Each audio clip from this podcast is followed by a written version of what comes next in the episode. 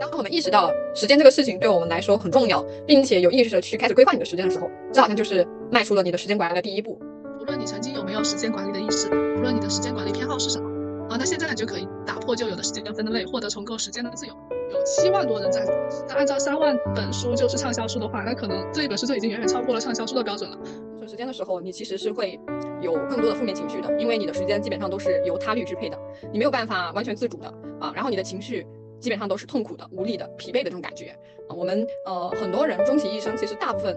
的人以及在用大部分的时间在应对生存时间，这是一个嗯很多人无无法跨越的一个。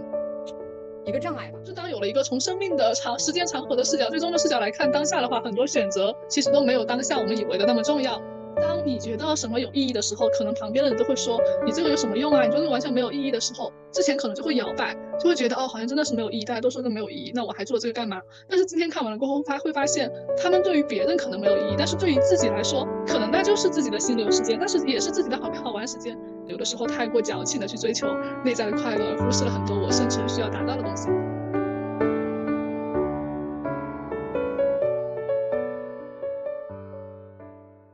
我是阿钱，我是甜甜圈，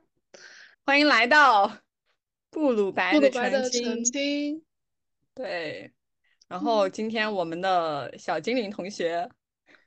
暂时缺席啊，我们也期待他的回归。下一次应该会回来，不一定哦，他有可能要待产了，很有可能要生完宝宝以后了。嗯，那我们就期待的吧。对对对对对，嗯，然后这一期的话，我们来分享一本我们最近在一起看的一本书，叫做《五种五种时间》。它其实还有一个副标题，对不对？啊，是的，是的，我我我我好像都忘了它的副标题了，你记得吗？它的副标题叫做呃重塑什么？重塑重建人生秩序。哦，对，五种时间重建人生秩序。嗯，我们都知道它是前四个字“五种时间”，那也是本书中最重要的一个核心的部分。是的，那我们两个有没有谁想先来？嗯，我可以啊，我可以先来分享一下我的感受。嗯，今天我有点想在后面。好，期待你的分享。那我先来说一说我的感受。嗯我最开始拿起这本书的原因，是因为这个作者他叫王潇，他是趁早品牌的创始人。我对他的了解，第一个了解是来自于，因为我喜欢做手账，哦，不是手账，是时间管理。所以去年二零二三年，我买了他们趁早品牌的一个呃效率手册。我你们都知道，我写了一年，也就是那个本子都排满了嘛。当时觉得这个本子做的很好，就由此认识了趁早这个品牌，也会去搜索一些他们家的其他的产品，嗯，然后微博关注了王潇这个博主，但最开始对他的好感度没有那么，最开始对他没有很有好感的样子，就觉得是一个普通的博主，没有更多的感悟。直到最近，嗯，我看朋友圈，一个朋友他分享了一个趁早行动的一个 APP，里面有。很多的打卡的内容，然后当时就去下了这个 A P P 看了一下，结果发现原来趁早品牌已经早已脱离了我之前单一的理解的他们在做时间管理的一些呃计划本啊、日程本等等，其实他们已经开始一些时间管理的一些活动了。因为现在我们当下碎片化时间很多，所以他们做了一系列的每日跟随打卡的课程，比如说一百天。健身一百天，写作一篇一百天，画画很多很多个类型，所以从那一刻我才意识到，哇，原来他们已经趁早品牌已经做的那么大了。然后我还加入了其中的一个课程，叫一百天写作，我现在已经进行到了十四天，对，每天感觉都很有收获，一天也就十多分钟的样子，就感觉可以坚持下去，是一件很不容易的事情。嗯，然后也是从那天开始呢，我发现它 A P P 里面有一个。有一个栏目叫五种时间，甚至有五种时间的一个讲师的课程，我看了一下，好像是几万块，我觉得好贵，当时还和朋友分享。他大概是培养五种时间的讲师，那你学习通过了过后，完成考核，可能会作为这个五种时间培训的一个讲师去参加他们公司的一些课程吧，可能是这样的。然后我就开始去看这本书了，我也不知道怎么发现这本书的，就带着这样的好奇心去翻开了它。然后看到它就感觉哇，原来打开了我的新世界。因为我之前一直喜欢时间管理嘛，但是我看这本书前面，我才发现我的时间管理的方法已经过时了，就典型的被作者批评了。然后作者提到了很多，他是我会感觉，因为我前前后后读这本书是我今下午才读完的，因为今晚要录小宇宙嘛。嗯，前前后后读了十五天，一共花了七个多小时，然后前面的很多部分都已经忘记了，然后今天看完了过后就整理了一下，呃，凭着记忆大概想到，最开始他好像是按照一些我们常规的一些时间管理的方式，从原始人原始的一些生活方式和一些生存方式入手，慢慢的演变至今，好像就从最开始的奴隶时代、封建时代，然后再到后面的工业化时代。等等等等，再演变到现在信息大爆炸时代，它好像从根据那个时代的特点，衍生出每一个时代独特的一个时间管理方式。后来我才发现，我热衷于的每天的时间管理，其实就是和封建时代的那些原始人，他们每天要，呃，去追寻自己的猎物。呃，满足那一天的生活相似，我根本没有一个长期的时间规划，甚至于我之前问过我导师，我问他老师，你有你你有三年五年的呃目标吗？那他说没有啊，然后由此我就放下了戒备，我说那我也没有，那我安心了，没关系，那我就每天做计划好了。直到看到那一天，我才发现哇，我原来我的时间管理还停留在原始生活的时代。后来，嗯，我可能分享的有点太细了。嗯，然后没有问题，我觉得听的很有意思。好，因为我发现我们两个的视角完全不一样，所以我觉得挺好的，真的。哦，那还挺好的，期待期待和你的分享。好，然后我后来，嗯，当时就就可能突然的就打开了一个新世界，就感觉哇，这是一个全新的一个时间管理的方式，然后就让我每天都有时间，就是有那种冲动想去阅读下去。嗯，然后最主要的是，其中发生了一件有意思的事情，就是我买了那个写作课过后，看了几页这本书，当我发现这本书真的是我很喜欢的时候，发了一条微博，还艾特了一下王潇这个作者，结果他还给我点赞了，我就觉得很神奇，第一次一本书的作者亲自点赞，我超级开心。我有想过我每天都去打卡，每天阅读，每天都艾特他，但我担心他觉得我很疯狂，或者觉得我很厌烦，我就没有这样做。我待会要去关注一下他啊，可以关注，感觉他的生活还挺让人羡慕的。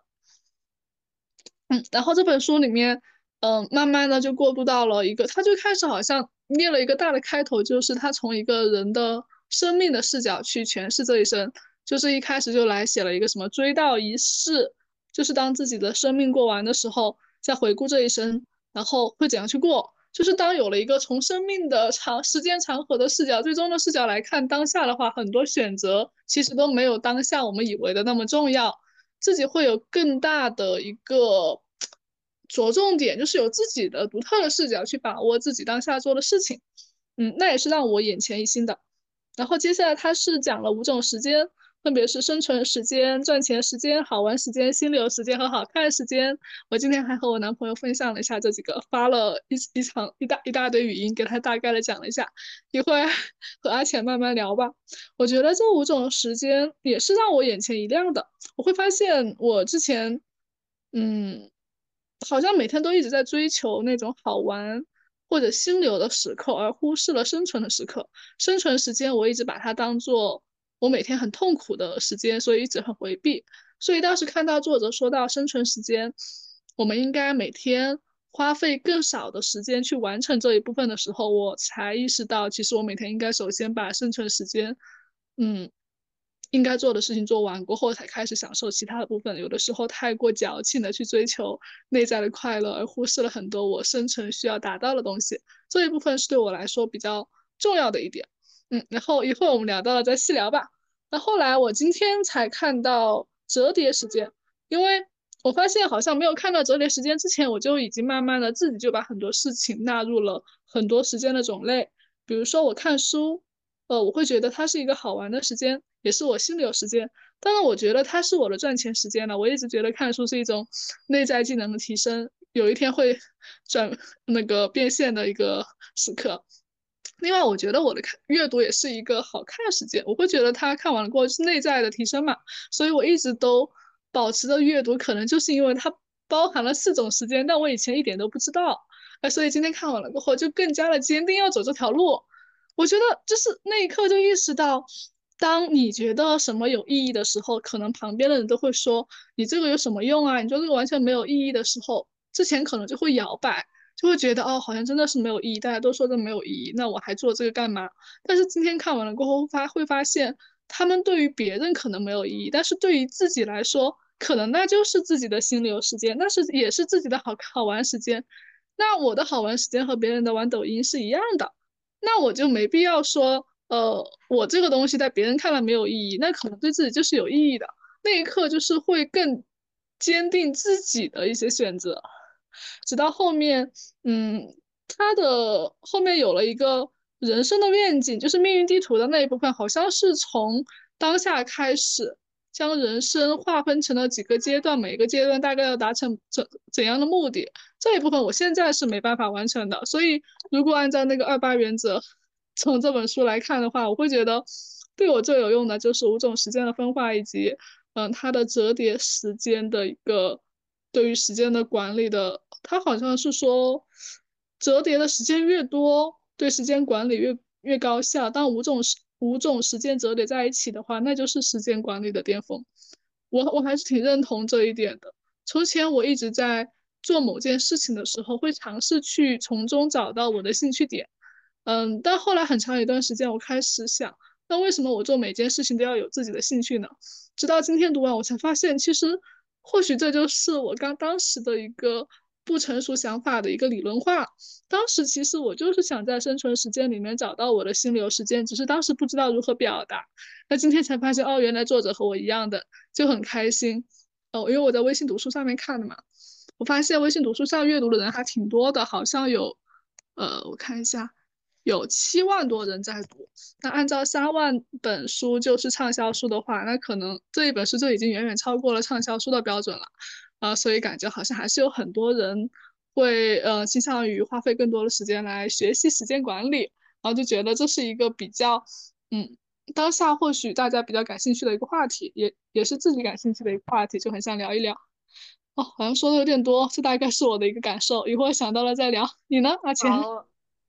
我首先我也是那七万多人中的一份，因为我也是在微信读书上看的。我大概看了有四个多小时吧，然后没有很整段的时间去看。说真的，我大概是有一些零碎时间，然后最长的一段时间应该也不超过一个小时，就有几个时间段，在不到两周的时间，哦，大概好像只有一周多吧，就把这本书呃看完了，大概是上周才开始看的。嗯，我读这本书呢，其实也是有挺多感受的，但是这些感受综合起来，会有一些些复杂，就有好的方面，也有呃坏的方面吧，也不能说坏的，就是呃需要再思考一些的方面吧。然后我接下来就根据我做的这个内容来讲一讲。然后这本书里面呢，它提出一个概念，就是五种时间嘛。然后我对每一种时间，我印象比较深刻的。来做一个解读，呃，首先在生存时间这个部分，我在读的时候，其实是我感触最深的一个板块。我觉得他在这一部分描写的也是最好的，就可能呃和我当前的状态也比较像嘛。就是他会讲到，在生存时间的时候，你其实是会有更多的负面情绪的，因为你的时间基本上都是由他律支配的，你没有办法完全自主的。啊，然后你的情绪基本上都是痛苦的、无力的、疲惫的这种感觉啊。我们呃很多人终其一生，其实大部分的人以及在用大部分的时间在应对生存时间，这是一个嗯很多人无无法跨越的一个一个障碍吧。我觉得是这样子的。所以我在读这部分的时候，呃，我觉得作者提出的这个概念会让我觉得。呃，很新颖，呃，因为虽然说其实，嗯，马斯诺有提出那个他的那个就是我们的那个需求的那个层次，但是呢，呃，它不是和这个时间结合起来的，它是和你的这个人生阶段，所以从时间的这个概念来划分，提出这个生存时间的这个概念，我觉得对我来说，首先是有这种耳目一新的感觉的。然后他其中讲到一个点，就是说，呃，作为一个运动员，其实他在训练的时候，他也是在面对他的生存时间的。但是他的做法呢，就是呃，化这种被动为主动，我以结果导向，我的呃，朝着我的目标去努力，这样子好像就会减轻一部分我的痛苦啊。我从呃，我最终要达到的这种。呃，超越自己的这种状态，以这种为出发点去度过我的生存时间，而不是呃停留在我当下，我有好多的困难和问题要解决，这样子你会一要好一些，就是呃如何在生存的时间内啊让自己好一点的这一个点，我也是很认可的。然后关于赚钱时间提到的就是。这段时间其实是有很多不确定性的，包括你的情绪可能波波动也会很很大，你可能一下子会觉得很开心啊，因为获得了满足，然后也有可能一下子就很失落，因为受到了打击。啊，同时也有可能说，嗯，你的这个未来是光明的啊，很明朗的，很明很明确的，你自己内心也是很笃定的，然后也有可能一下子就开始迷茫啊，你你这种不确定感就又。随之而来，但是在整个的这个赚钱时间，你其实你的整体的这个情绪基本上是亢奋的一个状态，你还是能够有较好的状态去应对这一些情绪波动，嗯，所以在赚钱时间，如果能够从生存时间，呃，慢慢慢的转变到赚钱时间，其实是说你的这个状态已经在慢慢的就是变为了一个主动的这种状态了。好看时间的话呢？呃，其实我的理解上，作者他想表达就是，嗯，首先好看并不一定是我们世俗约定的外表的好看，他提倡的是一种有生命力的，啊，长期主义的这样的一种好看。那其中他讲了一个挺大的一个部分，就是说，运动和健康。啊，是好看时间，然后我们通过很多的练习啊也好啊，或者说很多的锻炼啊，很多的体验也好，去让自己的内在更丰富，也是好看。然后他其中讲到的这个长期主义，就是说通过呃延长生命的这个长度啊，来获得更多的这种可配可支配的让自己好看的时间，好像这个点也挺挺有挺有意思的。然后好玩的时间。这部分其实我觉得我是在近一两年进步最大的。我对于自己啊我的感感受上来说，我觉得好玩时间是我这一两年进步最大的一个原因，是因为以前我是一个就是玩也玩不好。玩的时候呢，就会想着说啊，我我还有好多事情没有做，然后我在这里浪费时间，就是然后呢，啊，在呃真正投入的时候又无法专心，就是属于那种玩的时候也会很焦虑的那种状态。但是我慢慢的这两年已经转变过来，我会给自己规划玩的时间，然后就是全身全身心的呃多投入的，以及是呃多维度，就是。不设定在某一种玩，就是比如说看剧、刷手机啊，而是说把这个玩的可能性放大，可以去游玩，可以去聚会，可以去呃等等等等很多很多种玩法。那好玩的时间呢，其实是我们嗯主动选择的，它其实是嗯对我们每个人来说是可支配的这个限度是最大的啊。但是呢，在好玩的同时，我们每个人。又不得不面对无聊，因为好玩的时间里面，其实还是有很大一部分啊，我们会体验到的就是是空洞的，是无聊的。那我们也要学会，就是慢慢的接受这种无聊。嗯，同时在这个好玩的时间段，其实作者也是说鼓励探索和体验的。第五个时间，其实哦，这个词“心流”这个词，我应该是。三年前，我才知道有心流这回事儿。以前我其实觉得在上学阶段，嗯，特别是上高中，在备考的那个阶段，其实我觉得，嗯，那个时候，我现在回想起来，我我不太能够明确。我觉得我们大家可以讨论一下，就是比如说，呃，在高中求学，甚至是，嗯，比如说，呃，甜甜圈，你待会儿可以想一想，你觉得你之前在呃，就是考研究生备考的那个阶段，就是很努力、很投入的去做一件事情的那种状态，到底算不算心流状态？那个我不能确定，但是我能够确定的是，我在呃看某些书的时候，我在参加某些学习的时候，我在做一些自己的产出的时候，我的这种心流体验，近几年来说还是挺多的。它就是一种完全投入的状态，哦，你可能就没有去追问那个结果，但是你自然而然在那个置身其中，你就察觉不到周围的任何事情对你可能产生的干扰，然后你感觉自己也是幸福的、快乐的。然后他描述那个心流时间，他讲到快乐其实是一种，呃，很多种快乐交织在一起的快乐，它不是简单的快乐。嗯，然后他在讲这个部分的时候，我觉得也一方面也是印证了我之前的一些嗯学到的内容吧。然后呃，也让我同时想到了自己经历过的这种心流时间啊，我确实觉得他的这个描述也挺准确的。嗯，这个就是呃整个的关于五种时间啊，在这本书里面诠释的这些部分。嗯，那我再来讲一讲我自己的。几个小的感悟吧。第一个是，嗯，其实这本书是有给我新知的这种感觉的。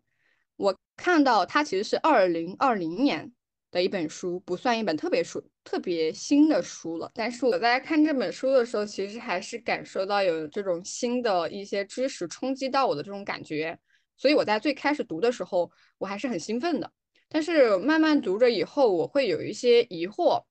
一个是，嗯，除了我觉得在生存时间看到的这一个，可能和我目前阶段比较接近，或者说我甚至是我自己还有大部分时间是在深圳时间。然后之后的话，我觉得我的阅读体验感好像是一个，呃，缓慢下降的这样一个曲线的这种感觉，也有可能是我自己呃支配。起来就是后面可能更加碎片化去读这本书了，没有说有一个整段时间，那这是一个。然后第二个的话，我会发现，呃，作者在书中其实有用到大量的引用，包括呃电影啊、书籍呀，甚至有些书，包括他最后提到的那个津巴多的，就是有关于时间的悖论那本书，就是提到时间观嘛，就是对于过去的、现在的、未来的时间观的这一些。我会发现，他的这些内容其实不新，所以呢，嗯，就有一点像这种呃创造的一个概念，然后去跟你呃讲这个内容，我会有这样的一种感觉，甚至是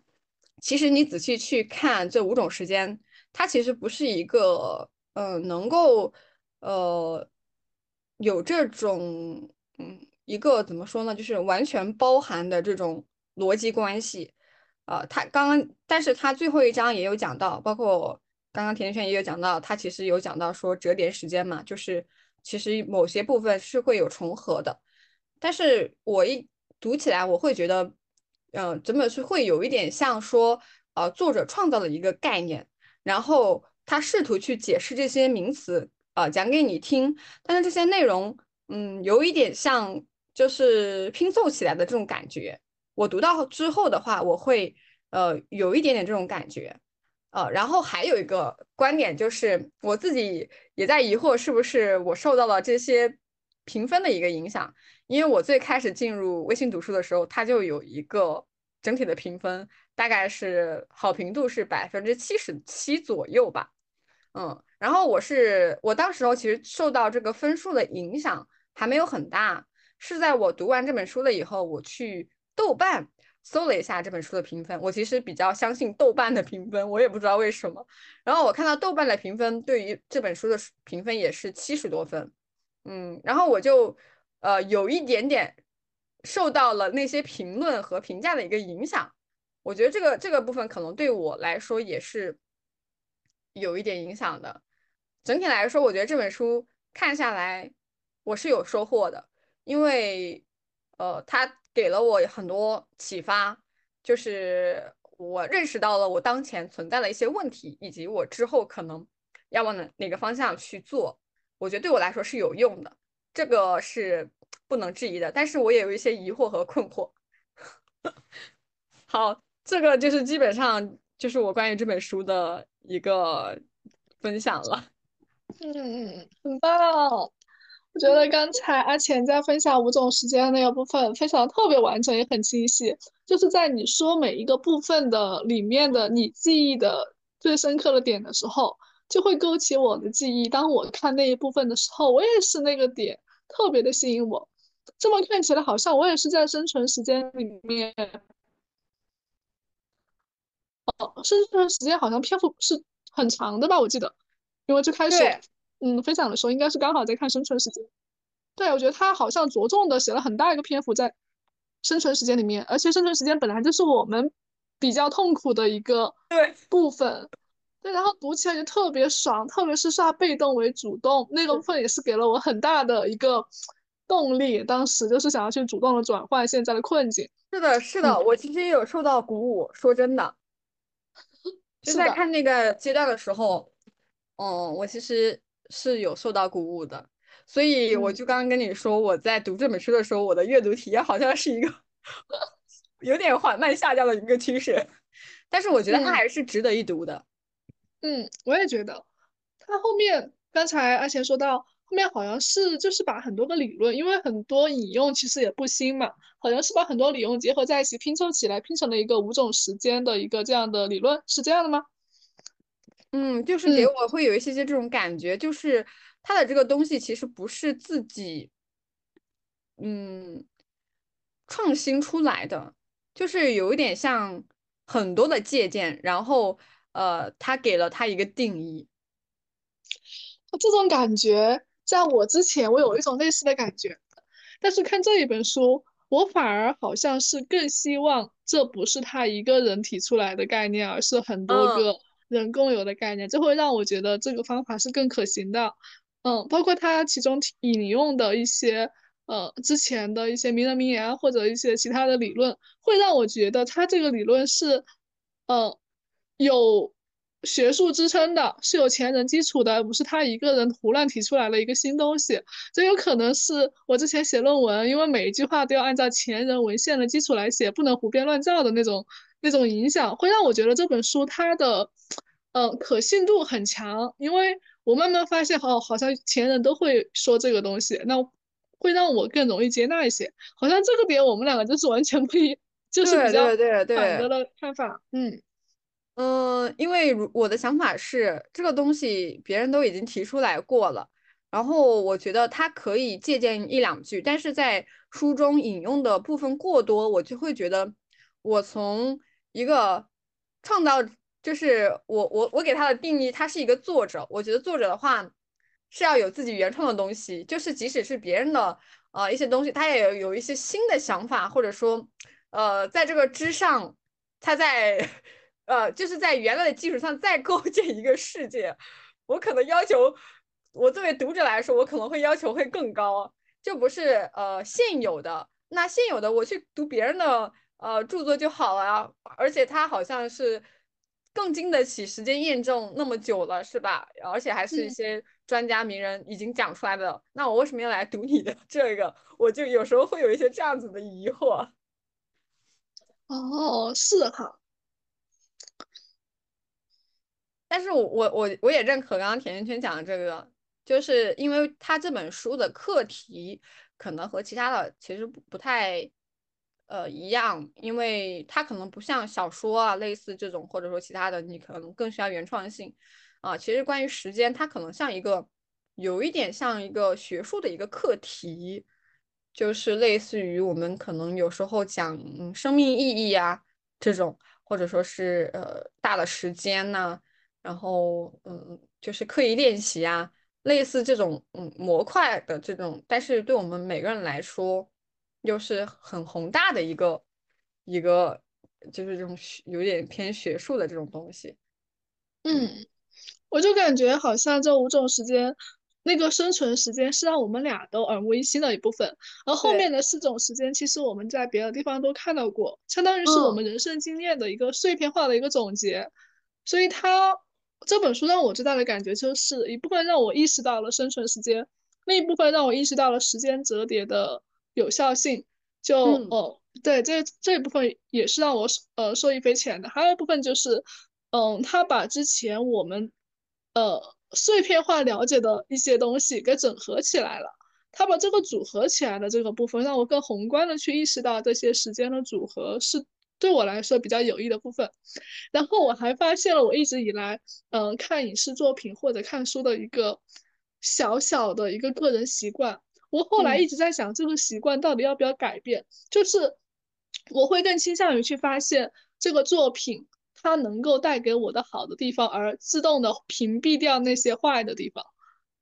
呃，所以这个时候，很多时候就是身边的人可能会有一个批判的思维面对某一个作品，但是在我这儿来看的话，我的首先的一个意识就是，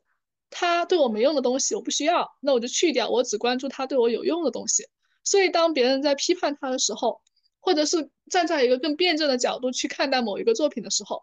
而我在那个地方好像就是就是哦，你说的很对，诶，当初我好像没有这样想过，但是好像这个困扰也不会困扰我，因为我自动觉得这个没用就屏蔽掉了。我好像很多时候都是这样的，但是这个情况导致的我的一个呃个人和同和同学交交流的缺陷就是大家都是很辩证的，而我只是一味的很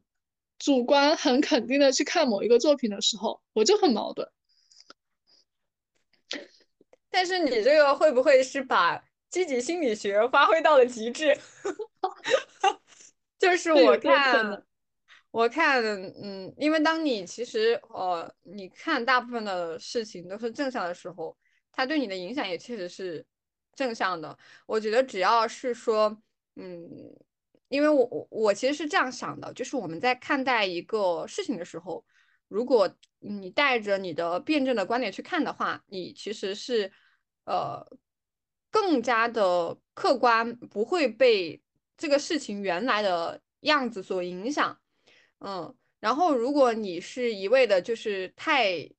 就是比如说太接纳嗯作者的观点，或者说你太容易相信一个人，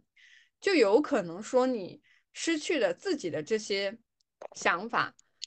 我其实是从这个角度，我是觉得，呃，你可以，你你你你想一想，就是关于这个部分，你觉得是你自己真正也这样认可的，还是说你在看了那本书的那个当下的情境，你会去认同作者？这个好像会是有一点区别的。我觉得主要是，我觉得是，呃，你自己也是这样子认为的。我觉得我们呃就不去看那些坏的，然后从好的地方去吸收，我觉得完全也是没有问题的。嗯，我有时候还挺纠结的，但没关系，其实这两者都可以。是的，其实是可以的。嗯，我还刚才前提到了心流时间，提到了那一部分为了考试全力以赴，或者高中时期的那种状态，在我这里一直是觉得那就是心流时间的，甚至我曾经一直觉得，就是因为因为从小到大成绩一直还嗯。挺好的，我觉得我现在的某些呃乐观的一些态度，或者我个人是比较乐天派的那种，身边朋友朋友都觉得我为什么天天那么开心，我觉得很大程度上都是来自于从小到大的在于写作业中获得的心流体嗯验。我觉得那是一个很重要的一部分。原来曾经快乐的学习，也带带来了我身心健康。对，所以在心流时间里面，我们就真的能够获得一种对于自己的认可，它很嗯重要的。嗯，然后作者不是在最后提到就是五种时间的一个最优模型嘛？嗯它其实就是讲到说心流时间的占比尽可能的高，嗯，是的，嗯，然后心流时间尽可能与其他时间发生折叠，嗯，就比如说玩的时候，其实也可以有心流时间。是的。当时我受到了启发就是，我可以尽可能的把我要做的某每一件事情沉浸其中，活在当下。就包括现在我们录小宇宙，我我会觉得这个小宇宙就是我的心流时刻，每一次录小宇宙都很开心，都很沉浸进去。嗯，认可。嗯我之前其实还听过一种嗯，关于嗯管理人生的八象限，不知道你有没有听说过？嗯，听一听，好像没有听过。嗯，这个的话也是，它最开始其实是出自一个管理模型吧。我还特意查了一下，好是好像是来自德鲁克还是哪一位著名的管理学家提出来的。就是从最开始的有有一本书叫做《高效能人士的七个习惯》里面讲的，就是说，呃，你如果要想要你的人生达到一个幸福的状态，那你需要在呃八件事情上，你在你人生的八个维度上去耕耘。那这个八维八个维度分别是什么呢？一个是事业，一个是家庭，第三个是健康，然后是人脉，然后是财富。然后是学习，然后是休闲，然后是心灵，就是事业、家庭、健康、人脉、财富、学习、休闲、心灵，就是你在每一个维度上，你都要花相应的时间去播种耕耘，然后每一个部分你都要有呃类似于你要去做投资，要去做投入，然后才能会有收获。当你在每个部分都能够达到一定的平衡的时候，你就能够。让你的人生达到一个好的状态，嗯，你如果要让你的人生达到最幸福的状态，就是说你需要在这八个维度啊，每天就是你要去做投资投入啊，每个部分都要去做，这样子才能够让你的人生更加的完满吧。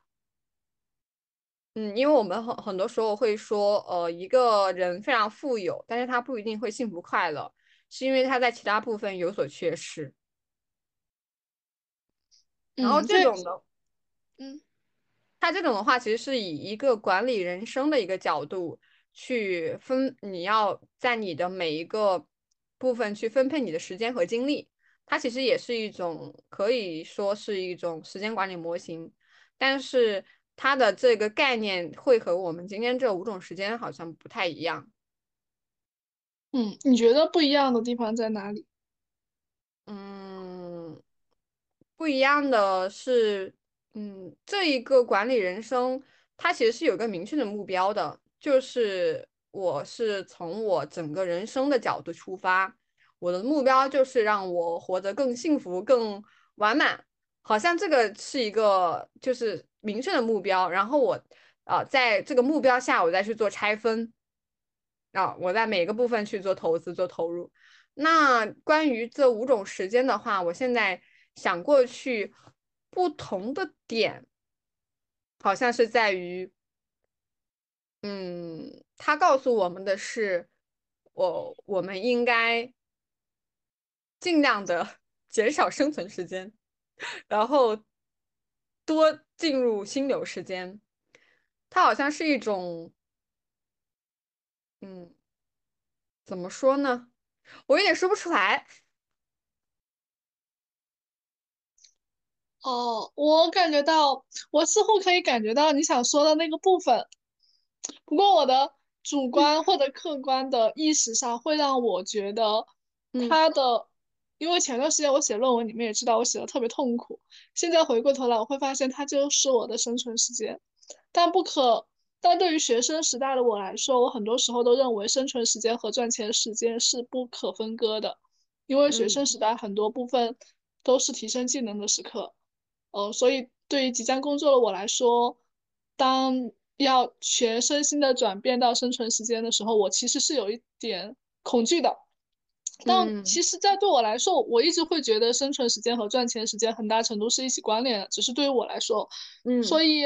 我会，我从这本书里面看到的时候，我更多的是感觉到他所说的生存时间是那种我无论如何也喜欢不上，并且从中学不到东西的那种生存时间。如果我可以真正的引发我的兴趣，并且从这个生存时间得到某一种技能的时候，那这个就不算生存时间，那那它更算是我的赚钱和心流时间。那我确实是要更小的去压缩我生存时间，就是那个我厌恶的、实在没办法避免的时刻。所以从那个角度来看，我是很认同他的，以最短的时间去，呃，去去去压缩那个生存时间，嗯嗯，并且每天。先把生存时间弄完，然后再先把生存的部分做完，然后再去做其他部分。当时这一点是对我触发很动很大的，因为这是我当下的议题，似乎我们都看到了自己的议题的部分。其实这就是我当下的问题。嗯，是我也是有这种感觉。包括你在讲，呃，你觉得那个生存时间和赚钱时间是分不开的时候，我也是一种感觉，就是我觉得我在工作的时候就是处于生存时间最多，然后有些时候会觉得是赚钱时间，就是会进入这种，嗯，也会有有成就的部分，有，但是有时候也觉得很无奈，就这种复杂情绪上来的。所以我其实也是觉得说他有，嗯，他的他不能算这种算重叠时间吗？其实也不能说。嗯，其实我对我对于他那个重叠时间的嗯定义的部分，其实没有特别清晰的一个概念。嗯，他的那个重叠时间。就看到那个部分之前，我好像就自发的就以那个重叠时间在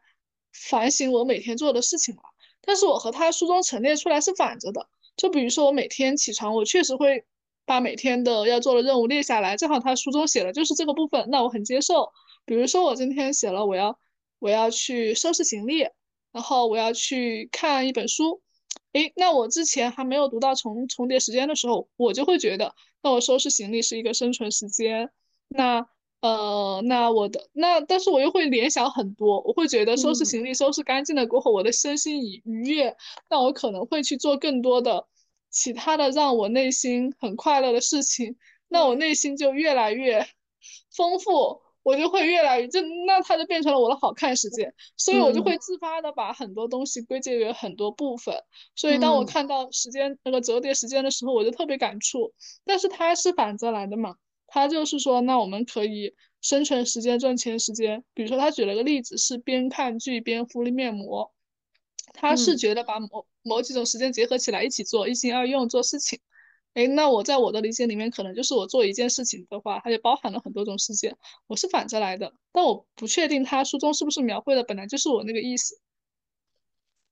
可能那个部分我没有仔细看，因为它是放在快结尾的那个地方。我那个时候有一些就是想赶紧读完，然后来做一个总结 的这种心已经出来了。我我待会儿我觉得我会回过头来再去把它关于这部分的描述再捋一下。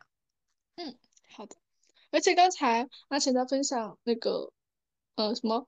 八个方面的时候，嗯，那个叫啥名字来着？叫做呃，管理人生的八象限。哦，管理人生的八象限的时候，我会觉得那个八象限是更具体，而且一看它的名字就更简单易操作的一个部分。而对于五种时间这个东西，首先从操作性上面来看，那它不是一呃，除了看了这本书之外，它不是一眼就知道要该如何做的。首先需要一个培训的过程，他才会知道我要怎么做，并且这个五种时间的安排需要每天自己花费一定的能量或者嗯或者自己的资认知资源去实施的，它不像。刚才说的高那个八个象限那样的直观，并且知道每一个部分我要到达的每一个目的。其实那八个词，光看那个词就知道我那个词我我想要达到的目的是什么。但是光看这五种时间，它可能是比较一个宏观的或者一个抽象的概念，就是没有另外那种简单易行。我突然刚才听你这么说的时候，我突然觉得哇塞，我我本来想按照五种时间好好的规划一下每一天的，突然觉得好麻烦。嗯，但是我我想过去，我觉得每一种观点或者理念，它其实都是有一定局限性的嘛。因为我突然想到，这个管理人生的八象限，因为他提出的是一个我让我的人生尽可能的达到幸福圆满的这种状态嘛。其实之前樊登也有解读过这个模型，你待会也可以去搜一下，他应该有讲过。我其实以前听过，但是我忘已经忘了差不多了，我已经完全不记得他到底讲了什么。但是我现在想到的是。如果其实你在某一个方面做到极致，你你可能不是世俗意义上的成功，但是我觉得也是你自己的一种成就吧。因为有些可能就是原生家庭很不好，或者说他就没有办法从家庭部分获得一些能量的，那他可以从其他部分，比如说呃我的人脉，或者说我的这种财富上面去获得一些补充。我觉得其实也是完全可以的。他并不是说我一定要每个模块我都要占尽。因为我们精力其实也是很有限的，而且你不可能说达到这种理想的状态，其实很难的。所以这种嗯模型概念提出来，可能只能作为一个参考。如果从实操性来讲，我反而会觉得五种时间对于我们解决当下问题，哦会更有效。可以多尝试一下。对，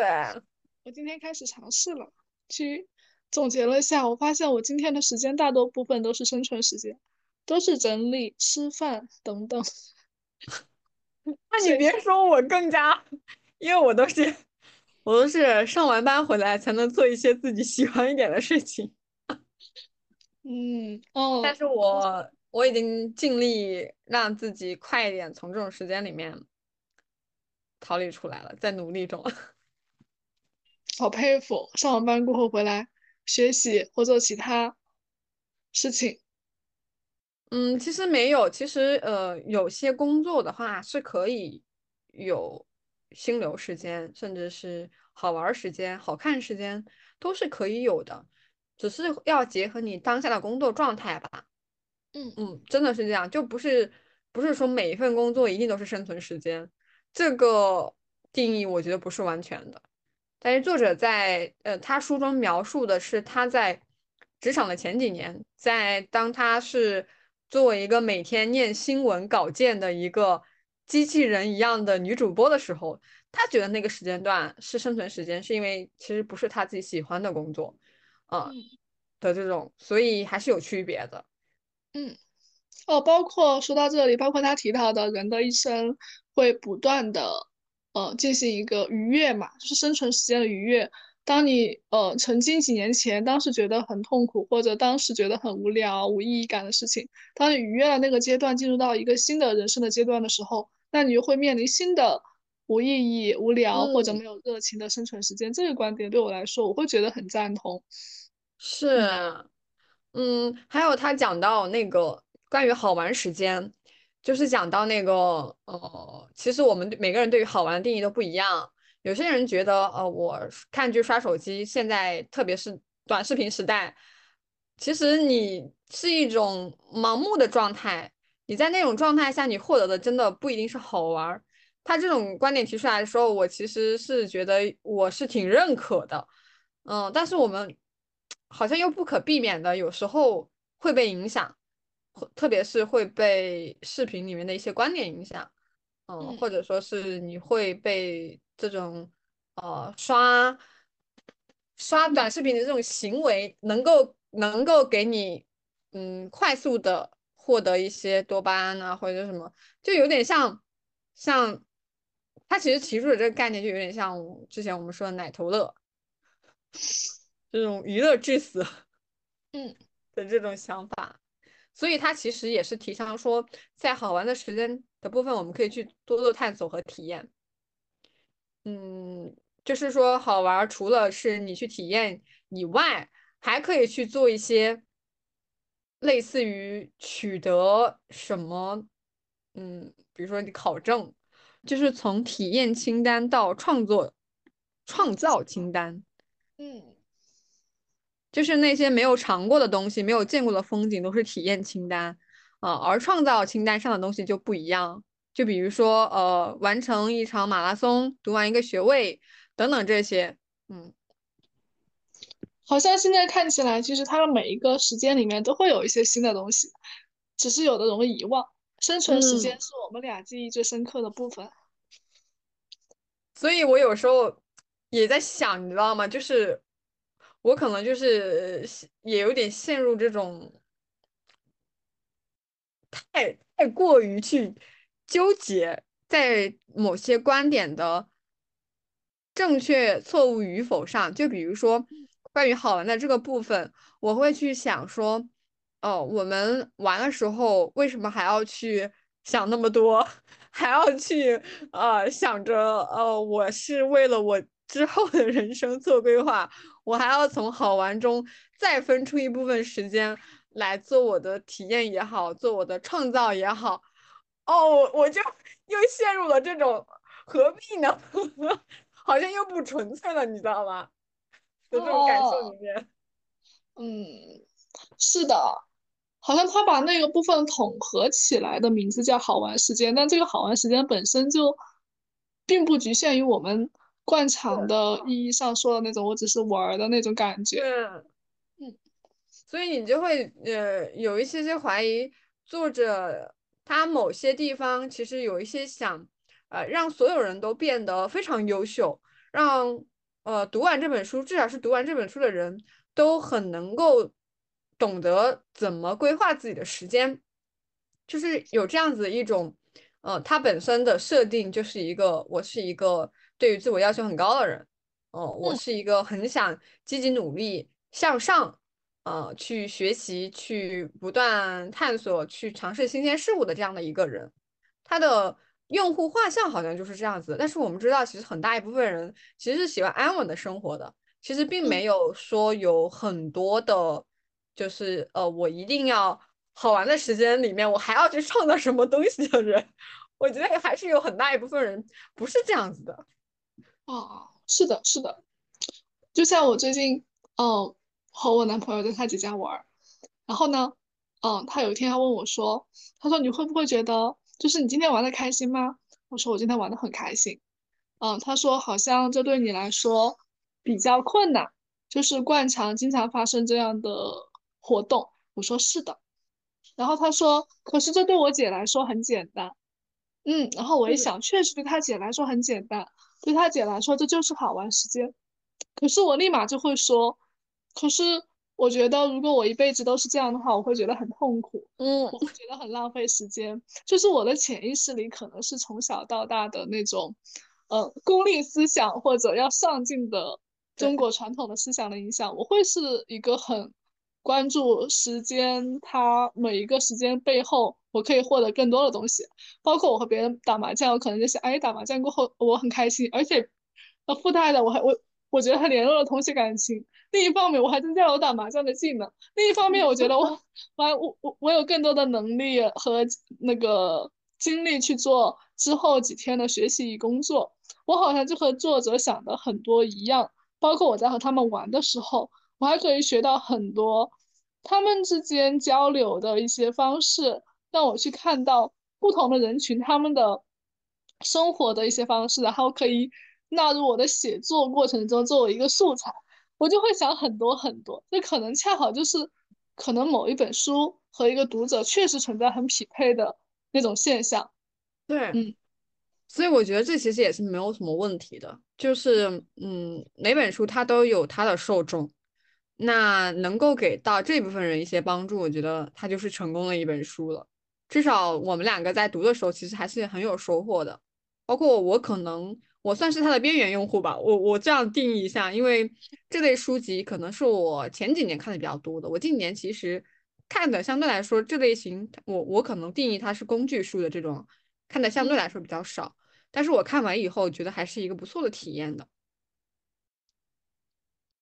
刚才前说到，嗯，刚才那部分就是有一部分很大部分人可能就是更追求一个安稳的生活的时候，让我想到，嗯。我本身是一个比较积极上进的那一类，像打鸡血一样，想努力往上拼的那一个状态。但是可能因为近年来学习了心理咨询或者心理学的类型，开始让自己去能够接受当下，接受自己的好的、不好的点，能够尝试让自己去接纳当下的稳定，不那么呃一直的为未来的某一个结果所奋斗。然后我就又开始陷入了一个内在的纠结。就是我前者的那种积极上进的心态，虽然当下对我的心理状态不是那么有利，但是从结果来看，它确实是从世俗意义上是一个好的结果。那我当下开始去安稳的享受现在的人生，它对我当下的心理状态确实很有利，但是好像从一个旁旁边的客观的结果来看，似乎我又是有一点堕落的。这就像作者在书中写到了一一段话，我当时觉得很有意思。他在嗯讲那个嗯，即使是有面对很大的危险，可能要失去生命也要去攀登的那个人那一段的时候，他有讲到说。呃，任何人都可以过得轻松快乐，可只是轻松快乐，人不会进步。没有人能既过着轻松快乐生活，还取得伟大的成就。哦，对，和这一句相似。这一句可能会受很多书友批判，但是对我来说，似乎就迎合了我的那种心态。我其实觉得这些其实没有什么对错，我觉得就坚持认为自己。就坚持自己的这个价值观就好了。哦，我我我反而觉得我以前可能要，嗯，怎么说呢，更不符合这种价值观吧，可能是这么说。但是我觉得我近几年慢慢慢慢反而会更认可这一些，就是变得更卷了，就是世俗意义上的，好像我慢慢的慢慢的变得更卷了。嗯。就是嘴上在说着不卷，但是我们心里面好像还是希望自己要上进一点，会有这种想法。我觉得，嗯，就是努力的这种状态，其实呃也是自己选择的，自己想要的这种状态。我们就偶尔允许自己偷个懒啊，或者说停一下呀。但是长远来看，肯定还是就坚持 认为自己。是正确的就好了。嗯，这个我倒是不会纠结。是的，就很多东西都是两面的，甚至很多很简单的一个小小的观点，可能大家的看法都是不一样的。很多时候我们会陷入内在的一个纠结，特别是我认为对于一些，嗯，可能自己的人生观、价值观还没有达到一个稳定的状态或者完全成熟的部分，呃呃，特别是在我。几个月或者一两年前，我是一个对很多部分特别纠结的，我就是一个矛盾体。当时我是对很多几乎所有大部百分之七八十的观点，我都是处在一个双方纠结的一个部分。嗯，我会觉得那个部分是很痛苦的阶段，但是好像又是必不可少的，好像都会经历的那个阶段。当逾越了逾越了这一个阶段过后，开始有了自己的看待一些事情的一些观念的时候，这个时候会轻松很多。那。就固执的相信自己的看法，没有那么追求一个达到两方完全平衡的一个 对中立的态度，还挺舒服的。这也是这本书给我的一个启发，因为他提到每个人从他，因为他让我们写了一个那个死的时候那个仪式，那个叫什么名字来着？从那个角度，他说，当我们面对一些生活中的困难或纠结，开始。会或者一些选择开始很困难的，不知道如何是好的时候，拿出你的遗那个遗愿清单吗？还是那个什么追悼会的策划？哦，追悼会。就我今天还是写了一下，发现写出来一般般，因为我我我只完成了这本书，今天想写一下的。嗯，就他的这个行为会让我觉得，那每个人人生终点的目标是不一样的。那对于别人来说，你这样做就是浪单纯的浪费时间，因为他不是那个人的一个人生目标。可是这个东西就是我的人生目标，那我做它就不是浪费时间的。虽然在路上有很多人都会觉得你这就是浪费时间，没有意义。可是这个时候我就有很硬气的说出来，这就是我的意义。那在这在读这本书之前，我可能没有这么大的底气。可是，在读这本书的时候，当我脑海里描绘了一个未来多少年过后我所期待的很理想化的生活的时候，我就可以很坚定的说出来，这就是我的意义。你不懂，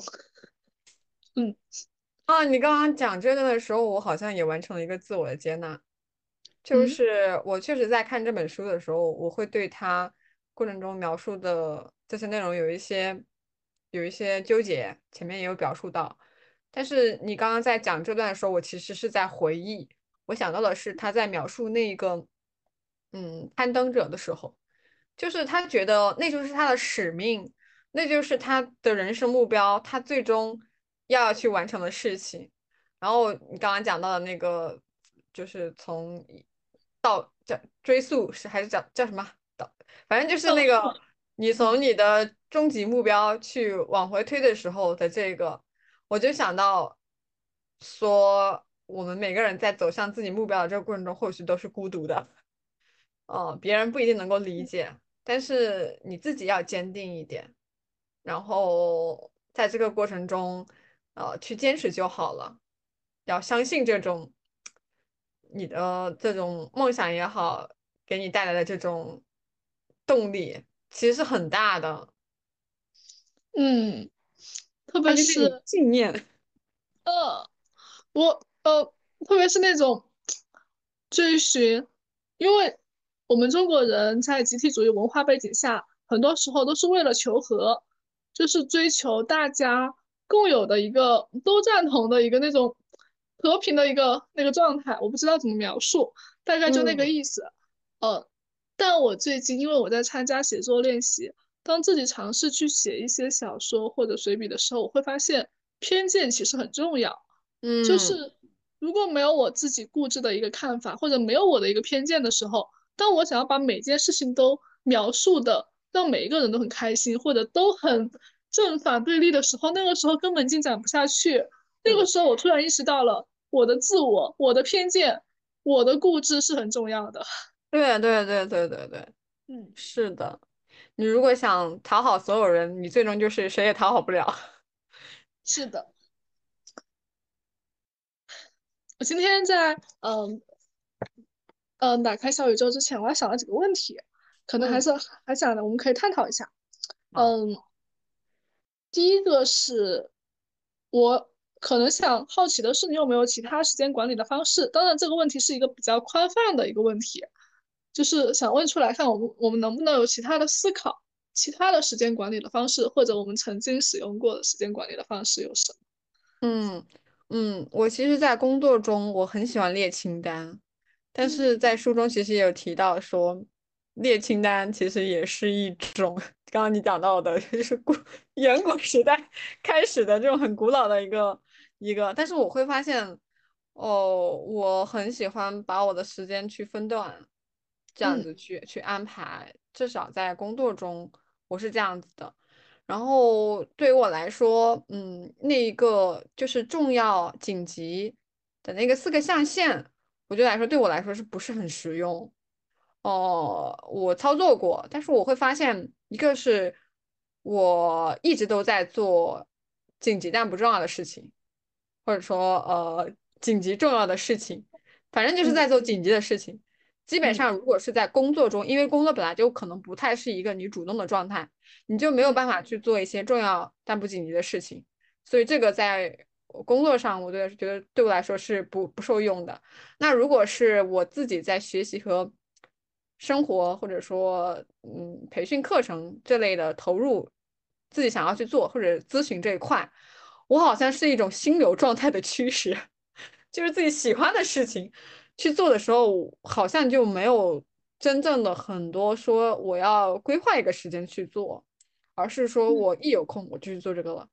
啊，我我而且我每周一定都要去做这个，啊，也会有天到周的一个规划。就是，但是我不会觉得很痛苦，或者说很难为情的去做这个，一定要规划一个时间来做。甚至是我们现现在市面上很多工具，什么番茄时间啊，还有滴答清单啊，很多工具我都有使用过。嗯，但是慢慢简化下来了，已经变成了，就是我会把这个项列出来，然后打完成了就打个勾。但有很多时候我发现。这种不一定能够约束我了，特别是在工作上，我有时候会完不成。我把它列下来，它其实只是说我当天要完成的那个工作，如果它不够紧急，我可能就完不成了，你知道吧？是的，我们好像我发现我一直在赶那个 deadline 啊，真的是这样子的，嗯。好像虽然他在书的前部分说列清单法是一个过时的方法，其实他在整本书里面，他的五种时间里面也贯穿了这个方法，就是每天起床把今天要做的事情写下来，不要让这些要做的东西占用你的资源，而可以全身心的去做当下你要做的事情。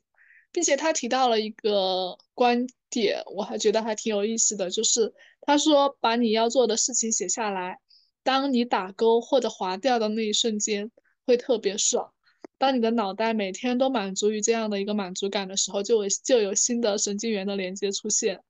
嗯，然后我就开始，本来之前我是写一二三，写完了过后就划掉的。从那以后，我就开始把一二三改成那个框框，完成了一个我打个勾，完成一个打个勾。哦，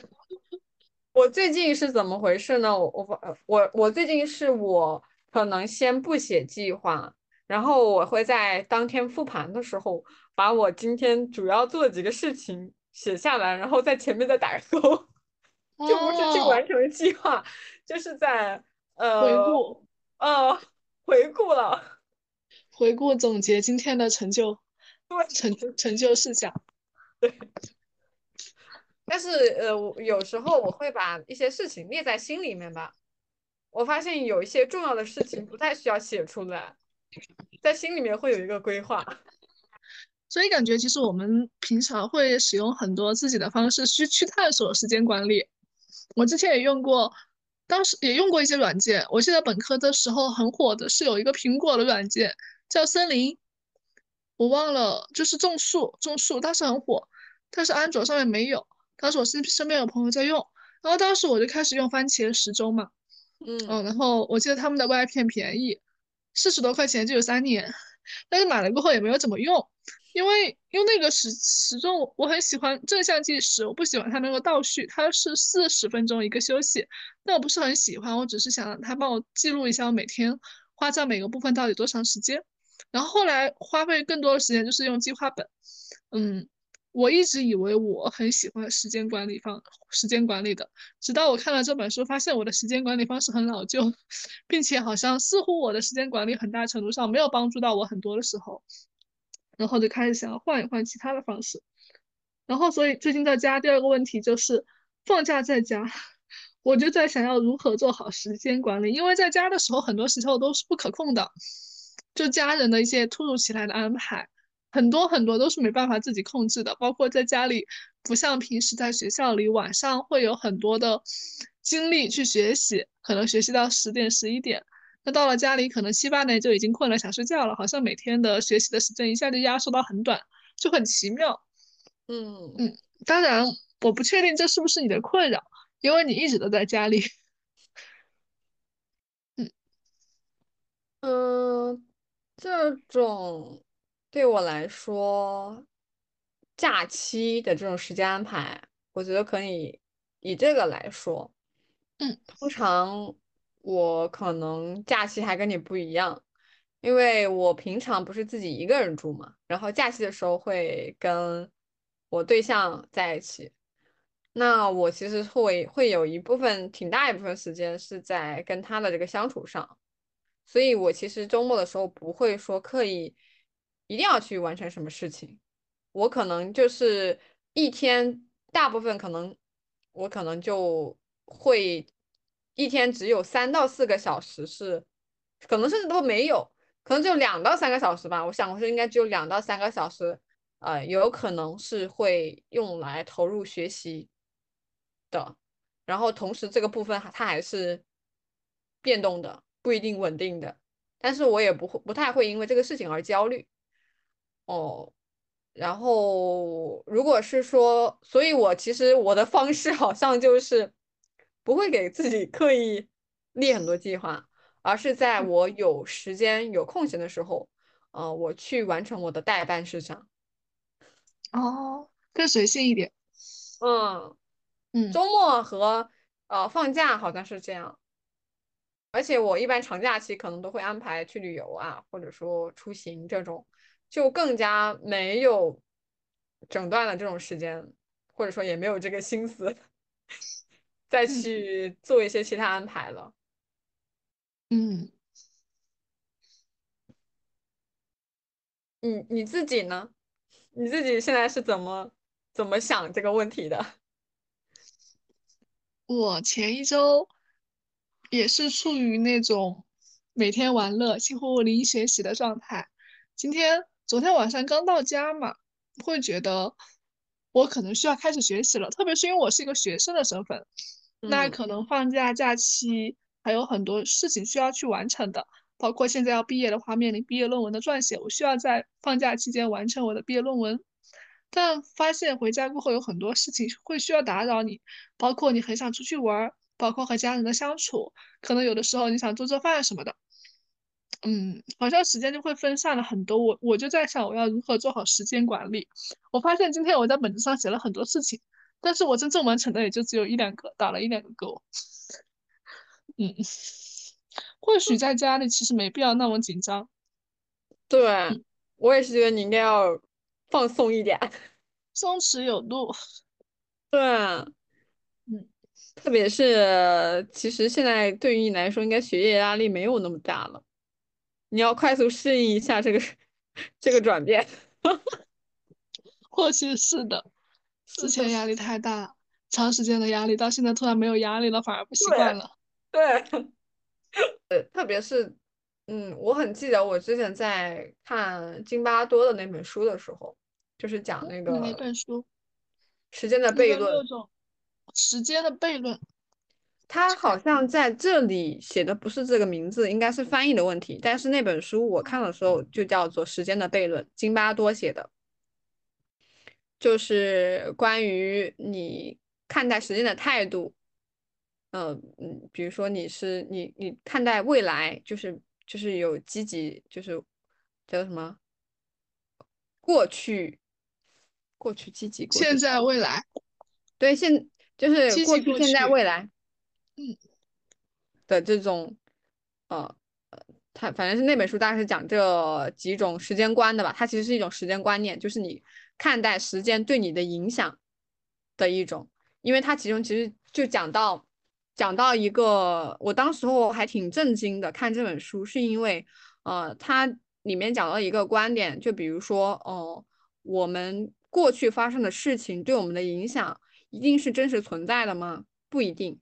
就是有有些人可能原生家庭很不好，但是他也可能能够生长得很好，他也能够通过一个是自我的这种这种生命力量，一个还有一个是可能自我的不断学习，或者说是他本身的这种特质，他就没有受到那个环境的对他的影响，啊、甚至是他经历了一些很不好的事情，但是他也能够活在当下，不被呃过去的事情所困扰。但是有些人就没有办法，他始终受受到以前一些事情对他的影响，他会觉得，呃，我现在的自己完全是过去的我所组成的。那这种的话，其实就是两种对待过去的时间的观念。嗯他讲到这个的时候，我觉得还挺震惊的，因为那本书我应该是还在两年前看的吧。对于当时的我来说，我觉得是一种挺大的震撼的。那个时候我也是刚开始学心理学和心理咨询，然后我就想到说，其实对我们很多来访也是一样的，就他可能有很多创伤，然后这些创伤，嗯呃，就不管是你可能小时候某个不好的回忆也好，它也一个是它也有可能是你的记忆发生发生了混乱，然后给你留下的，就是包括记忆这个事情都不一定是真实存在的。那这个事情对你的影响，它其实也是可以通过你自己对于那件事情的定义所改变的。就是当你觉得这件事情对我没有影响的时候，它大概就是说，呃，你就真的对你来说没有什么影响了。就是它，呃，这个部分其实对我当时候受受到的影响还挺大的。我还是记听你说到这儿的时候，嗯，虽然他对我的冲击不会那么那么大，但是确实他，你你刚才讲的那段话还是对我有一定的冲击的，因为心理学里面有很有一些心理学家是一直赞同，呃，你的童年就会一直影响你的现在的。虽然有 CBT，你看待某一个事情的观念会影响你的感受，但是从某种程度上，一直把原生家庭的状况和现在的不满意的人生做对比，是很多人存在的一个现象。包括前段时间有一个朋友来问我有没有推荐的咨询师，因为觉得自己的问题都是原生家庭带来的，所以我会觉得刚才阿钱说到了这一本《时间的悖论》，我会有时间可能会去看一下。嗯可以去看，挺有意思的。里面有一嗯些反正嗯，可能在那个时候，对于当下的那个我来说，我现在看过去可能也没有那么震撼了。我现在想想，但是当时我读的时候，我真的还挺震撼的。那本书，我觉得对我当时的冲击还挺大的。就在那个时刻，是一个心流的时刻，就觉得读完这本书，一个是受到了它里面观点的一些影响，然后觉得哦，是好宏伟的这种感觉，然后 一下冲击，然后很兴奋的这种。嗯，那可能也是因为那本书，所以成就了现在的你。有可能，还挺巧妙的。对，我当时候都忘记我是什么机缘巧合哦。我当时候我想起来了，我当时候是领导给了我一个任务，让我去做关于时间管理这个部分的一个分享，然后我就去搜了一些书籍，嗯，就是去。盲选的看了一些书，然后有一些书就是过一遍的那种，很快很快。然后这本书其实是我被吸引到，然后我有看完，但是我最终没有分享。不过它对我的影响很大，因为我发现它其实不是在讲一个时间管理的问题，它是在在讲你对待时间的一种态度和观念，可能会影响。你很多事情的这样子，嗯，所以可能和主题不符，但是我把它看完了。它的操作性没有那么强，但是它对内在的影响还挺大的。对对对对对对对。哦，然后哦，我想起来，我刚刚想讲的是什么了？就是，嗯，我会想要在最后再分享一下的是，其实，嗯，当我们意识到时间这个事情对我们来说很重要。并且有意识的去开始规划你的时间的时候，这好像就是迈出了你的时间管理的第一步。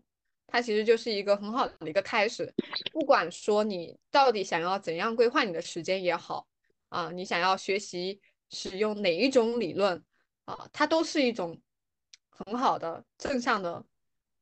一个开始。我觉得都是值得鼓励的。嗯，我今天在看看书的时候截了一个图。